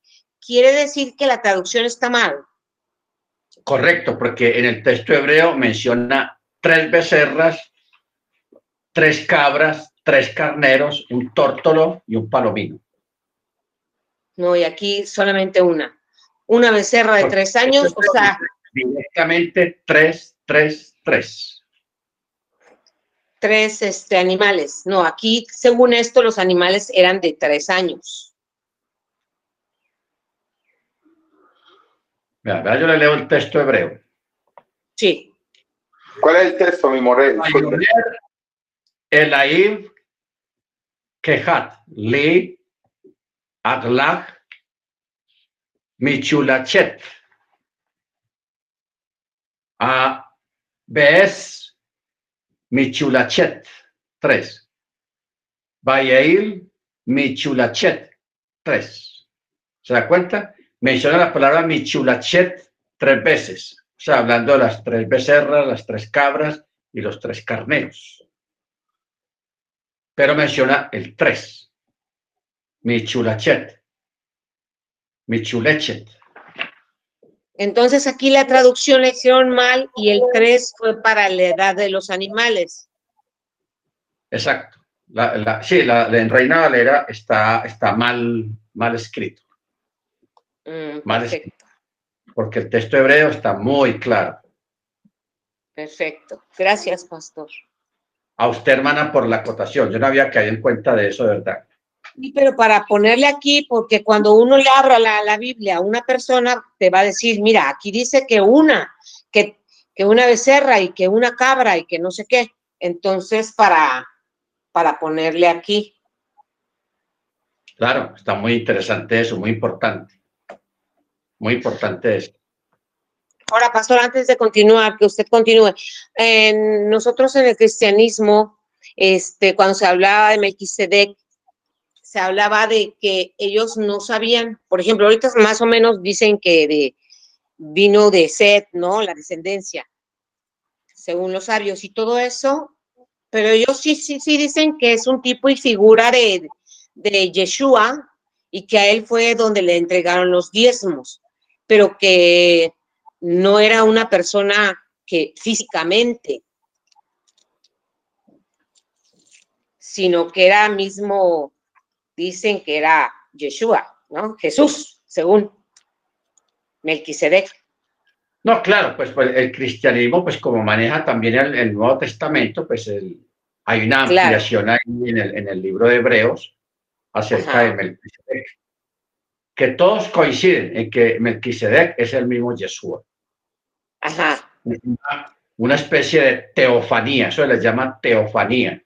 Ajá, sí, sí, sí. Una manifestación de teofanía, de manifestación, por cuanto a, ustedes saben que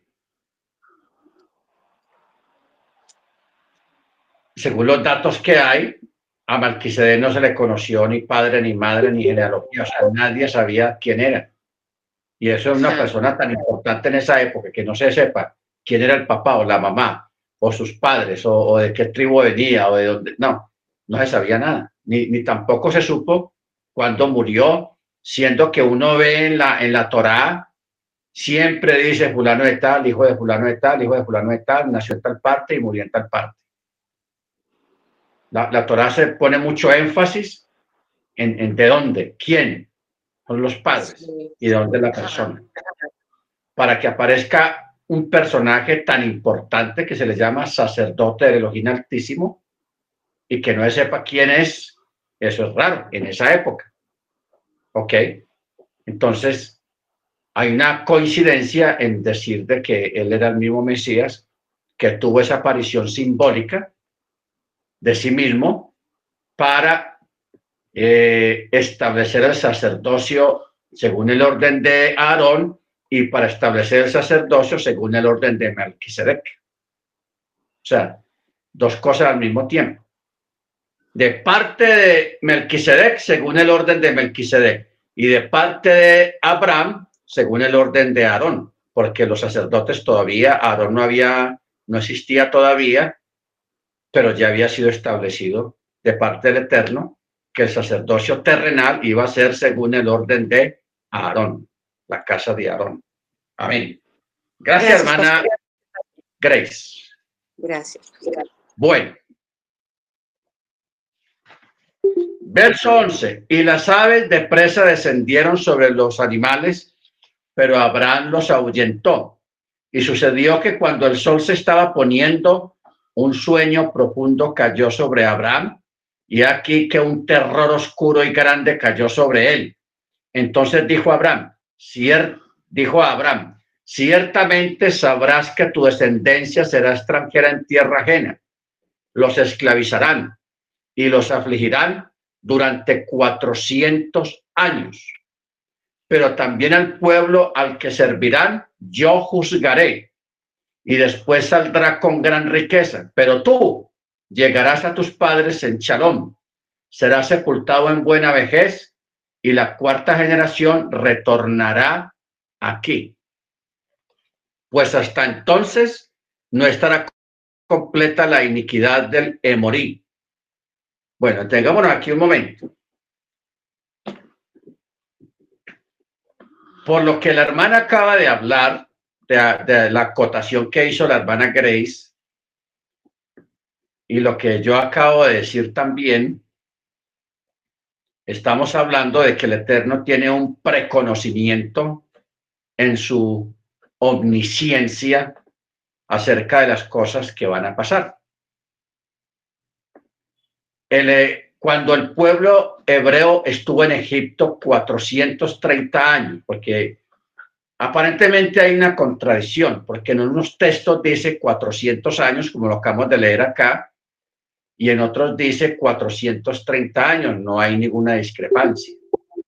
Simplemente que está los 430 años, está dando mención del tiempo que habitaron los hebreos allá en Canaán, antes de llegar a Egipto.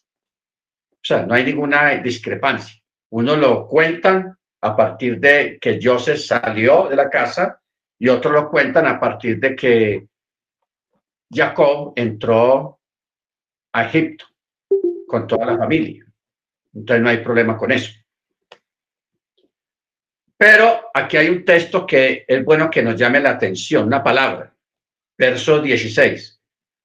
La cuarta generación retornará aquí, o sea, a Canaán, pues hasta entonces no estará completa la iniquidad del Emorí. La iniquidad del Emorí. ¿Qué quiere decir esto?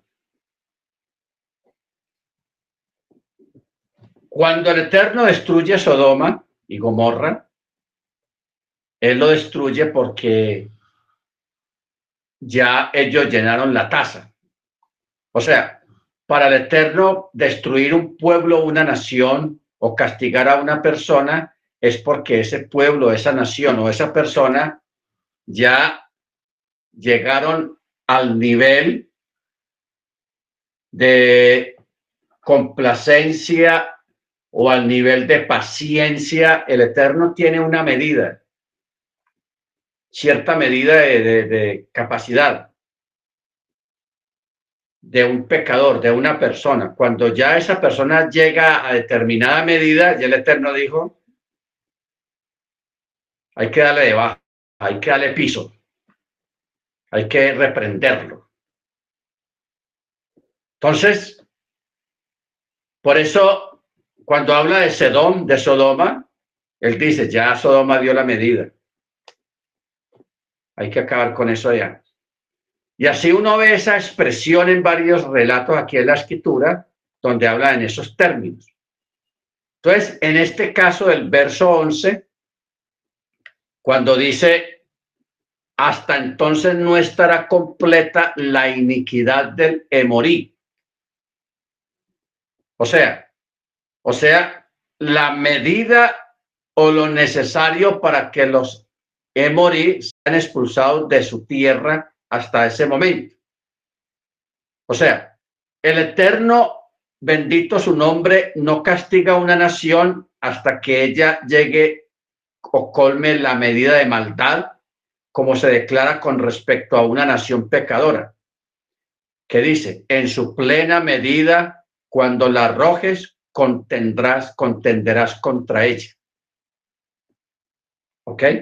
Contenderás contra ella. Por eso, él habla aquí de la cuarta generación va a ser la que retorne a Canaán y cuando le morí, colme la medida de iniquidad.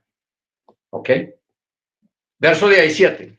Y sucedió cuando el sol se hubo puesto y se había hecho ya oscuro, he aquí que un horno humeante y una antorcha de fuego pasaron entre estas partes, entre los, los animales partidos.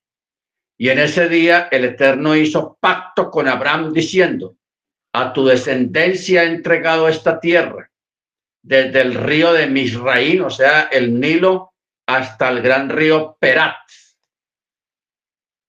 al Kení, al Kenisí, al Calmoní, al Hití, al Perisí, al Refaín, al Emorí, al Kenaní, al Girhachí y al Yeusí, entregaré en tu mano.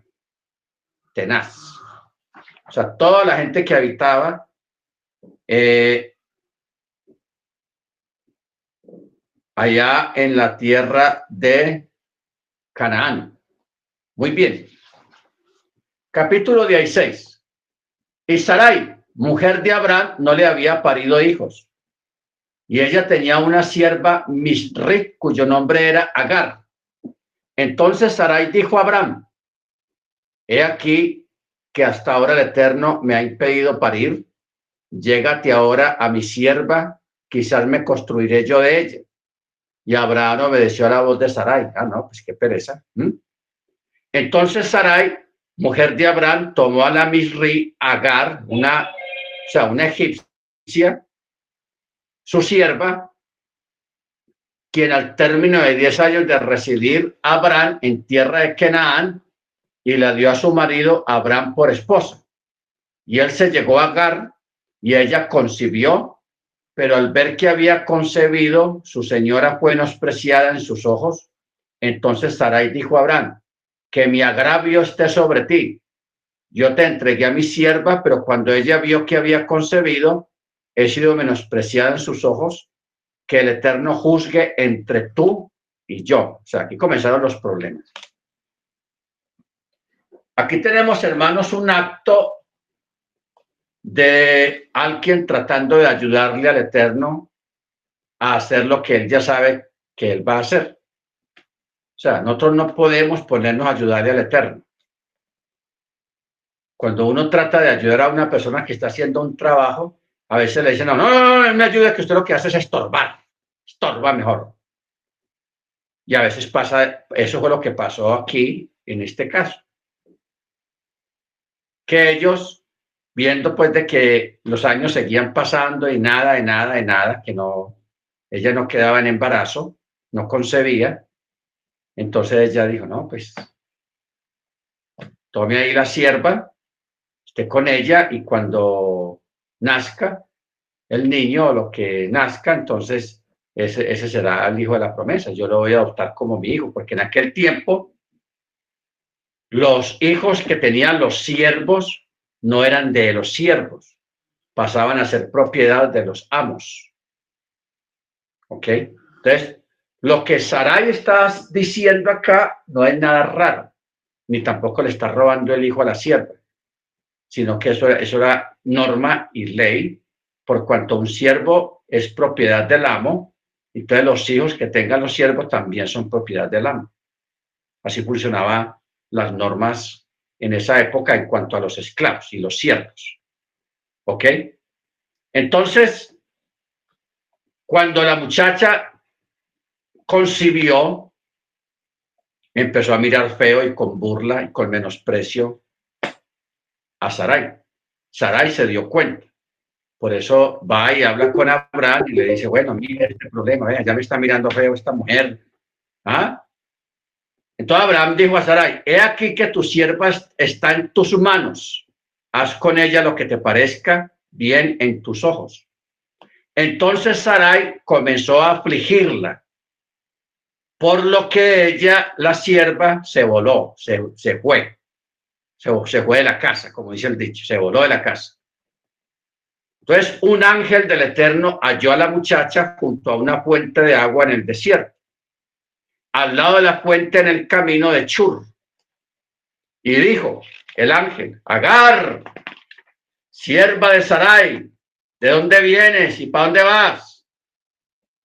Y ella dijo, huyo de la presencia de mi señora Sarai.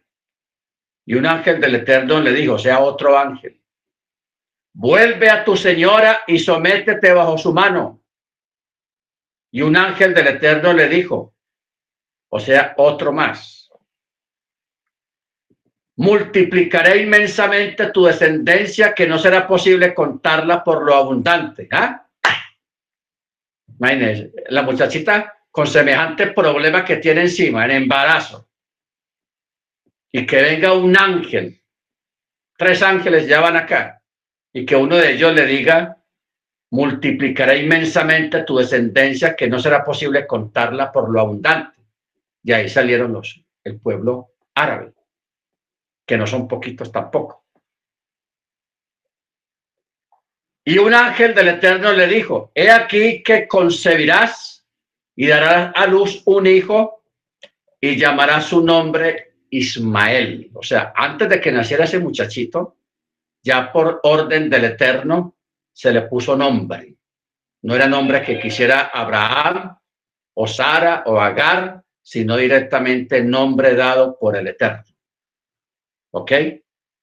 Y los llamarás Ismael. Ismael. Bendito sea su nombre. Porque el Eterno ha oído tu aflicción. Eso es lo que quiere decir la palabra Ismael. Él oye. Porque el Eterno oye.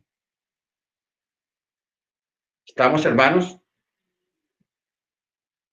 O sea, Yahweh oirá. Eso es lo que quiere decir la palabra Ismael. Yahweh oirá.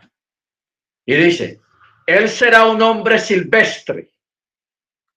Su mano estará en todo y la mano de todos en contra de él. Y frente a todos sus hermanos habitará.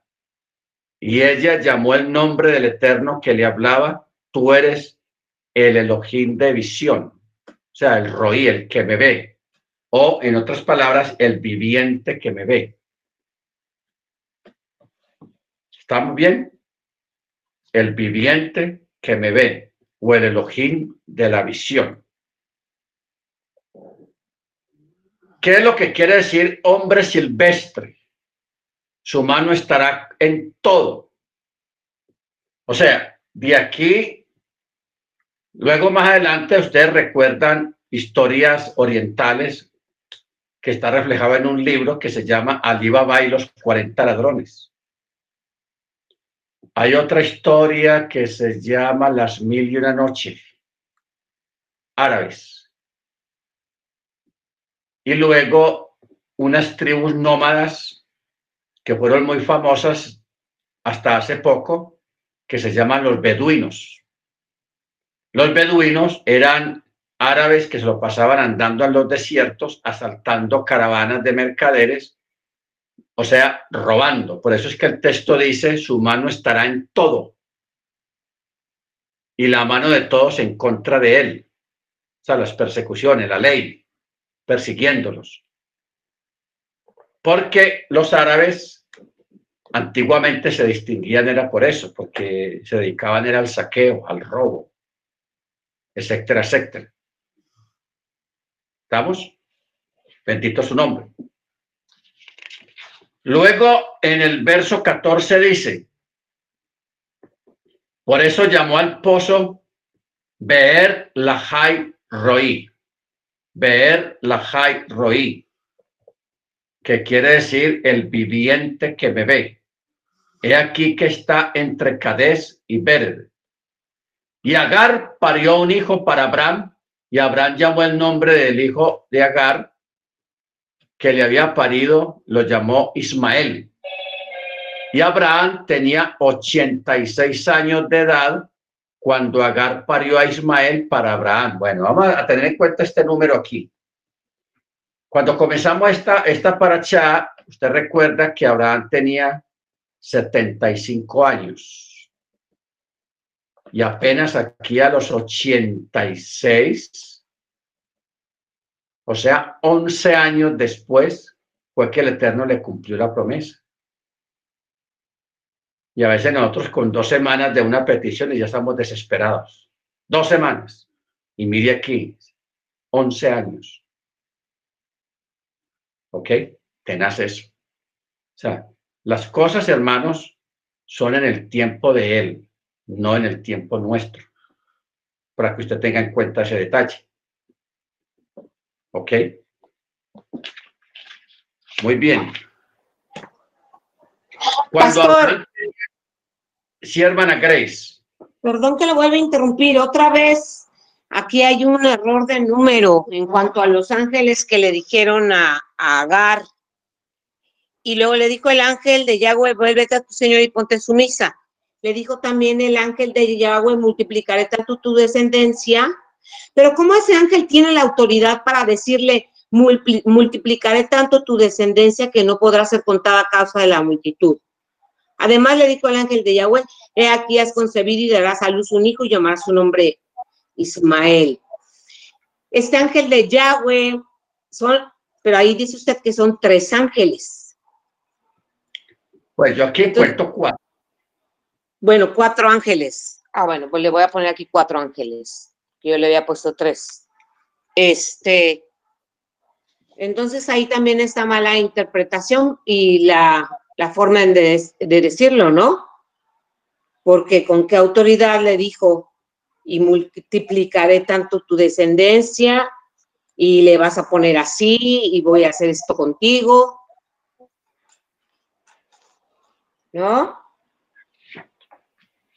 O sea, acordémonos, hermanos o hermana Grace, de que los ángeles son emisarios enviados y que hablan en nombre del Eterno. Entonces, ahí el ángel no está hablando a nivel personal. Por ejemplo, cuando dijo, he aquí que concebirás y darás a los un hijo. O cuando dijo, multiplicará inmensamente tu descendencia. Él está hablando la razón que le viene de parte de, de, Elohim, del Eterno. Claro. Entonces, por ejemplo, nosotros cuando... Exacto. Cualquiera puede leer como que es el ángel el que, el que va a hacer eso. No, ellos siempre hablan en nombre de Yahweh, como si fueran Yahweh. Sí, porque son emisarios. Entonces, por ejemplo, ahí en nosotros en el cristianismo sabíamos que era uno y que no era el ángel de, o sea, que no eran los ángeles normales, sino que ese ángel era Yeshua, que se había encontrado con Agar. No, ese ahí no, ni rabínicamente ni nada, ni, ni hay un texto que avale eso. Ok. primero que son cuatro ángeles los que intervinieron ahí. Porque el texto dice muy claro, y un ángel primero, y luego dice, y un ángel, segundo, y luego dice, y un ángel. Si el texto dijera, y el ángel le dijo, ya uno entendería que se está hablando de un solo ángel el que está hablando ahí. Pero el texto hebreo está diciendo, y un ángel. Ah, entonces es la traducción, pastor, también la que está mal. La traducción. Por eso hay que leer todo, todo, hay que leerlo todo guiado por el texto hebreo, porque ahí donde está la realidad de, lo, de lo, escrito. Sí, claro. Ya le compuse aquí. y en un lado lo tengo el texto hebreo, en el otro lado tengo la, la traducción. Claro. En duda, ahí tengo el diccionario también para salir de alguna duda que se presente. ¿Ok? Gracias, pastor, porque es que como toda la gente usa esta, esta Biblia, te voy a decir, no, no, no, aquí dice esto. Sí, pero en el hebreo dice otra cosa, ¿no? Entonces, por eso. Muchas gracias, pastor. Para servirle, hermana Grace. Gracias. Bueno, mis hermanos, aquí se nos, se nos fue el tiempo. Increíble. Yo aquí estoy muy contento eh, estudiando esto y compartiendo. Ah, lástima porque aquí vienen cosas muy interesantes acerca de, de Agar, de Ismael y de todo lo que ocurre después de ahí, los problemas que ocurren ahí, como también la situación de la circuncisión del niño, de, de, porque en el verso 13 dice, deberás ser circuncidado el nacido en tu casa y el comprado con tu dinero, y mi pacto estará en su carne como pacto perpetuo. Y el varón incircunciso que no circuncide la carne de su prepucio, esa alma será cortada de su pueblo, ha abrogado mi pacto. En cuanto a ti, Sarai, tu mujer, no llamará su nombre Sarai, pues Sara será su nombre Sara será su nombre, porque la palabra Sarai significa princesa mía, pero no princesa de otros, ya que su nombre ya será solamente Sara, puesto que será princesa para todos. O sea, Sarai quiere decir princesa mía, o sea, era princesa solamente para Abraham. Pero como ella ya se convierte en una matriarca, entonces el Eterno le quitó la Yod, Sarai, ya es Sara. Y Sara ya es no princesa solamente de Abraham, sino princesa de todos, porque ella se convirtió en una matriarca para todo el pueblo hebreo en todas sus generaciones. ¿Ok? Bueno, vamos a parar aquí, hermanos, porque ya nos cayó la noche.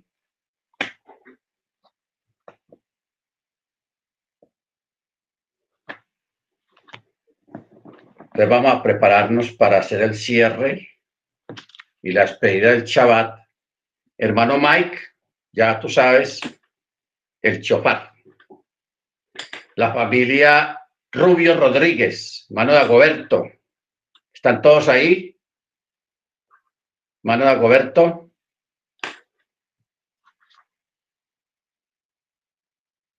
Sí, señora, aquí estamos.